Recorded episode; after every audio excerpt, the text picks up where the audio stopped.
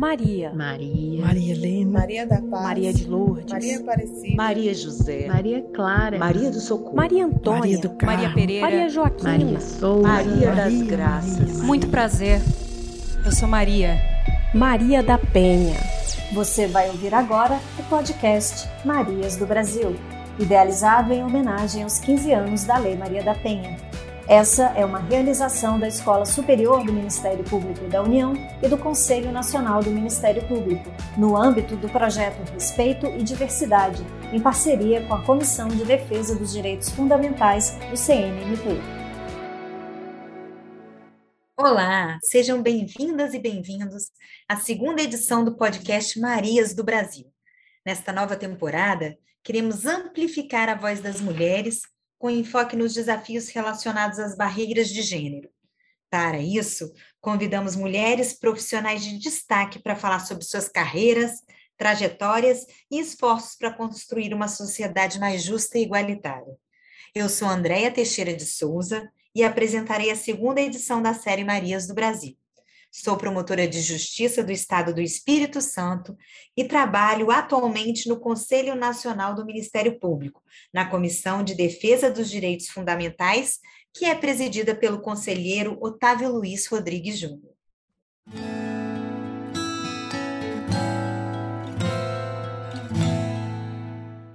Neste episódio, temos a honra de receber a ministra Carmen Lúcia, do Supremo Tribunal Federal, que foi presidente daquela corte e do Conselho Nacional de Justiça nos anos de 2016 a 2018.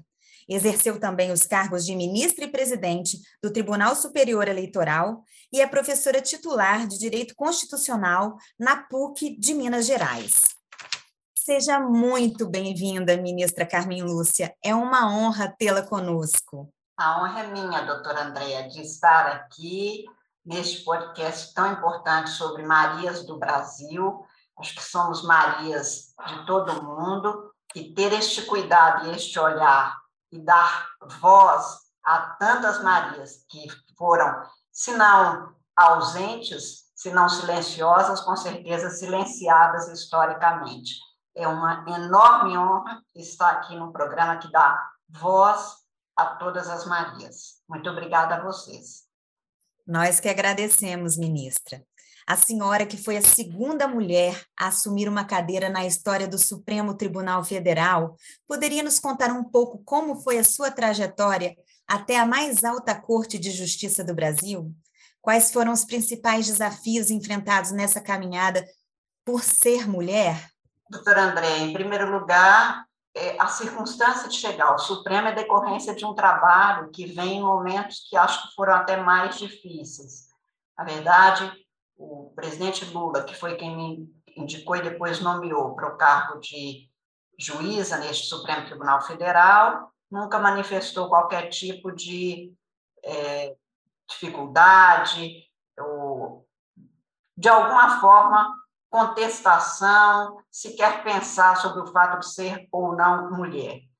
Houve um período de 2003 até 2006 em que foram indicados cinco ministros do Supremo e, portanto, não houve nenhuma, nenhum tipo de dificuldade da parte dele, nem ele escolheu por ser mulher, mas também não deixou de escolher por ser mulher.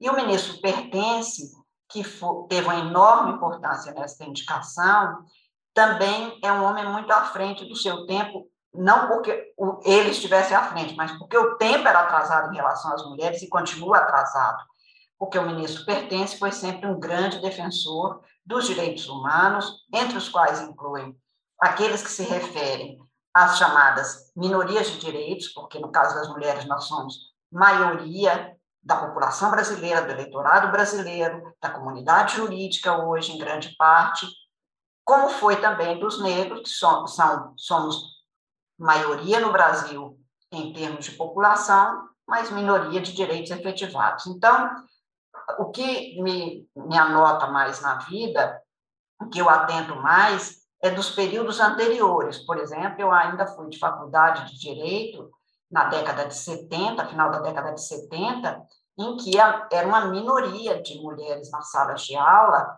e, por exemplo, é, a, o tipo de conduta em relação às mulheres que se formassem privilegiavam muito mais aquelas que seriam, digamos, mais bem comportadas na escolha das especialidades.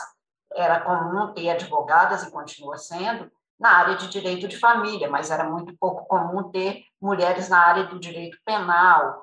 Não se viam grandes criminalistas atuando em júris, não havia nem grandes advogadas na área, por exemplo, de direito comercial. Então, isso tudo conta na hora de uma escolha, no meu caso, que foi pelo direito constitucional desde os bancos escolares, em que atuavam muito mais homens, porque há uma ligação estreita com a ciência política, o direito político, e realmente eu tive mais de uma vez o questionamento: por que, que você não prefere direito civil?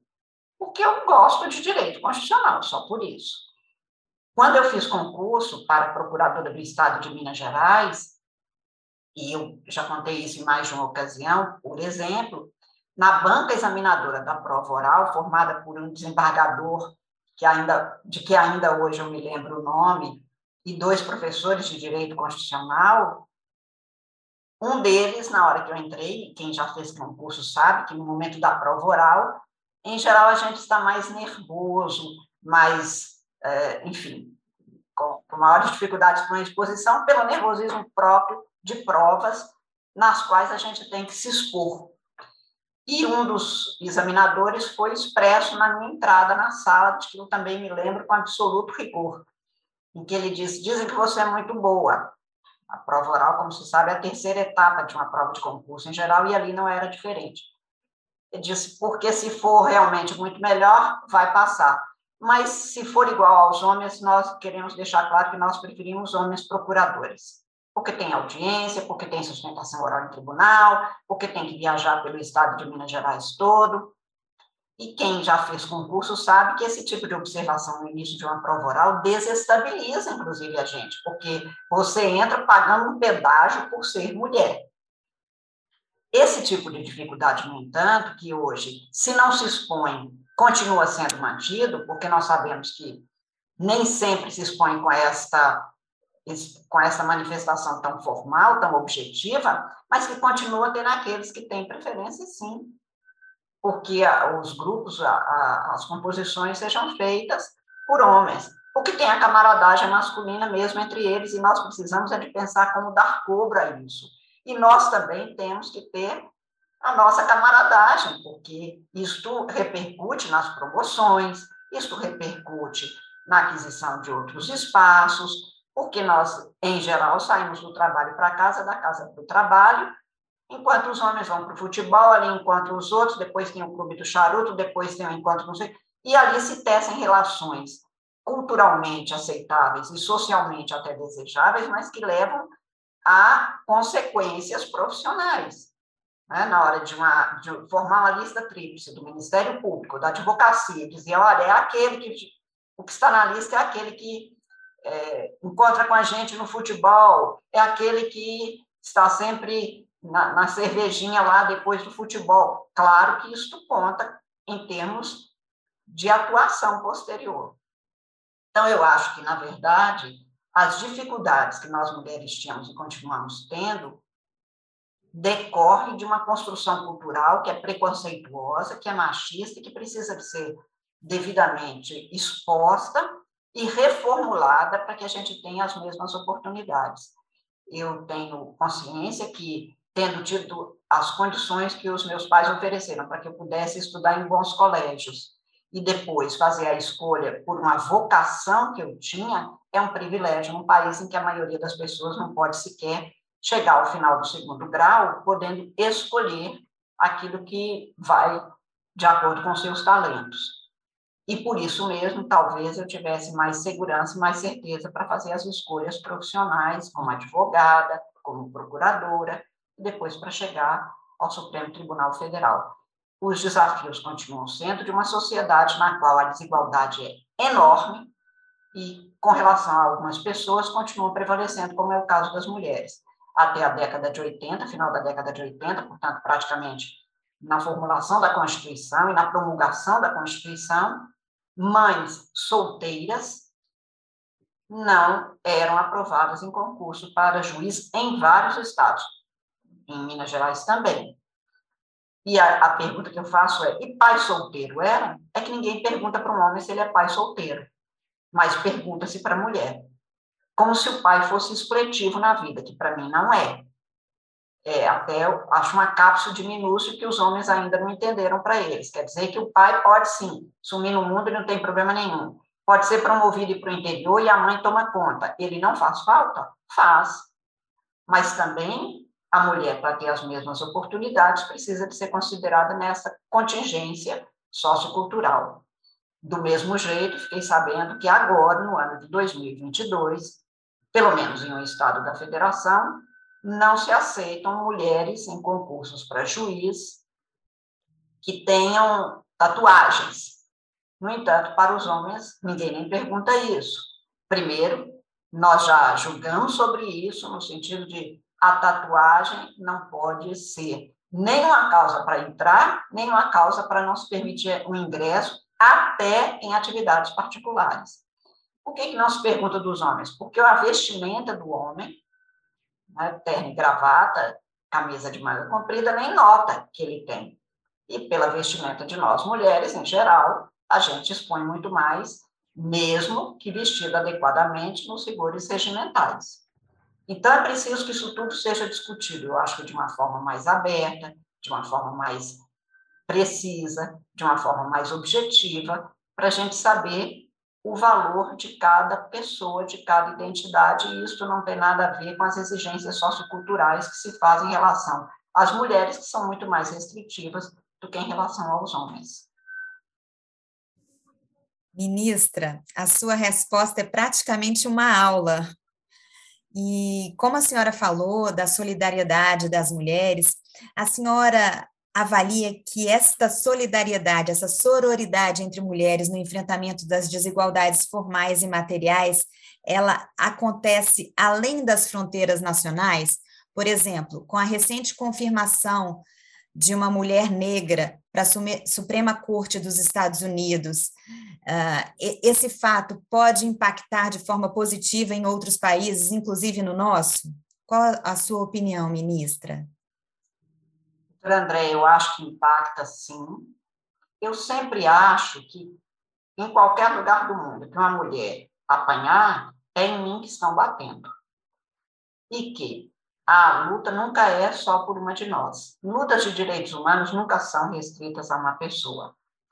Quando nós comemoramos, ou se não há o que comemorar, pelo menos da maneira que gostaríamos, mas quando nós paramos para refletir, a humanidade para para refletir sobre a questão dos direitos da mulher, no dia 8 de março, é, eu sempre lembro que nós estamos nos manifestando e parando para essa reflexão, porque outras vieram antes de nós, e no dia 8 de março, que se, que se leva em consideração ou mulheres que lutaram e que tiveram infortúnios ou manifestações nessa data, ou que seja considerada as mulheres russas que saíram às ruas no dia 8 de março de 1917 contra o czar Nicolau I, II, estávamos na Primeira Guerra Mundial, pedindo pães para os nossos filhos, paz para as nossas sociedades, e queriam seus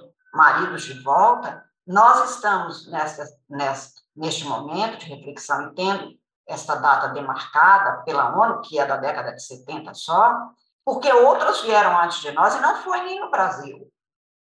Mas mesmo as que estiveram no Brasil, Dona Hipólita Jacinta, na chamada Inconfidência Mineira, Dona Bárbara de Alencar, no Crato, lutando na Confederação, a primeira presa política do Brasil, que morreu perseguida por posições políticas, lutando pela independência, nós sabemos que nós chegamos aqui porque elas vieram antes de nós. E que quem vier depois de nós vai ser o que nós formos capazes de ser agora.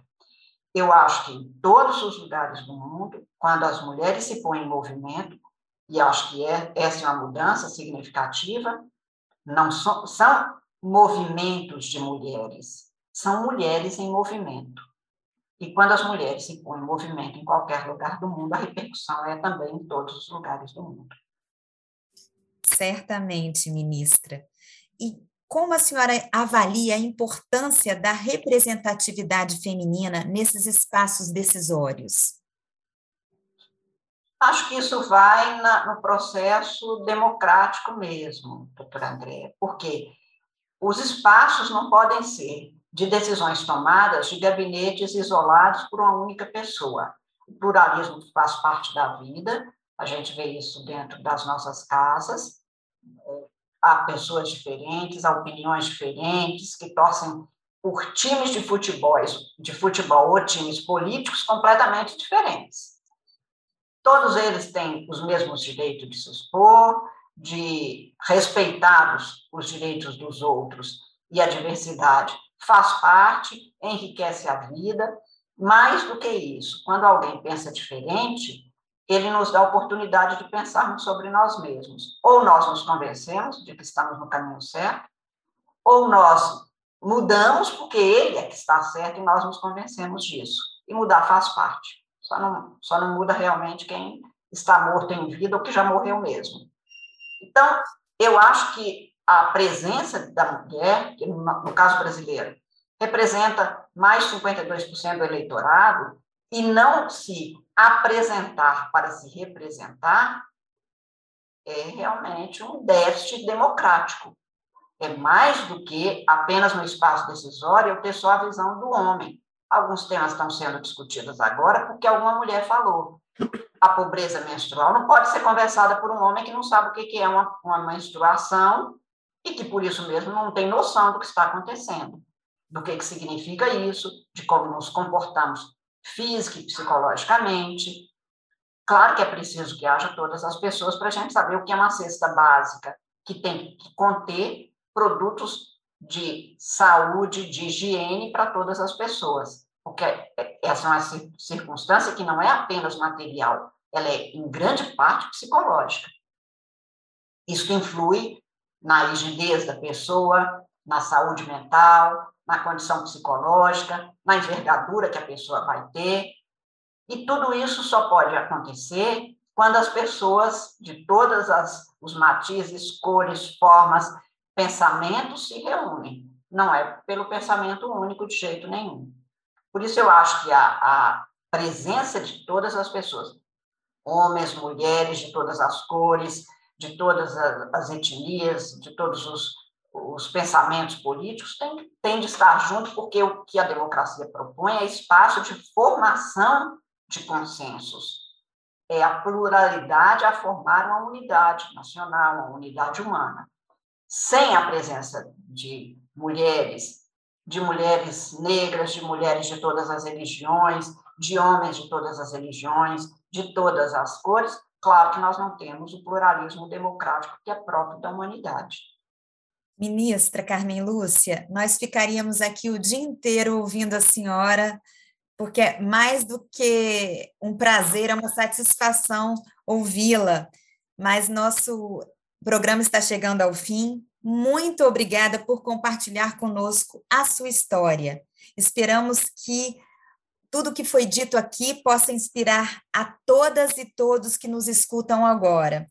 Agradecemos aos nossos ouvintes e nos despedimos aqui. Até o próximo episódio. Obrigada.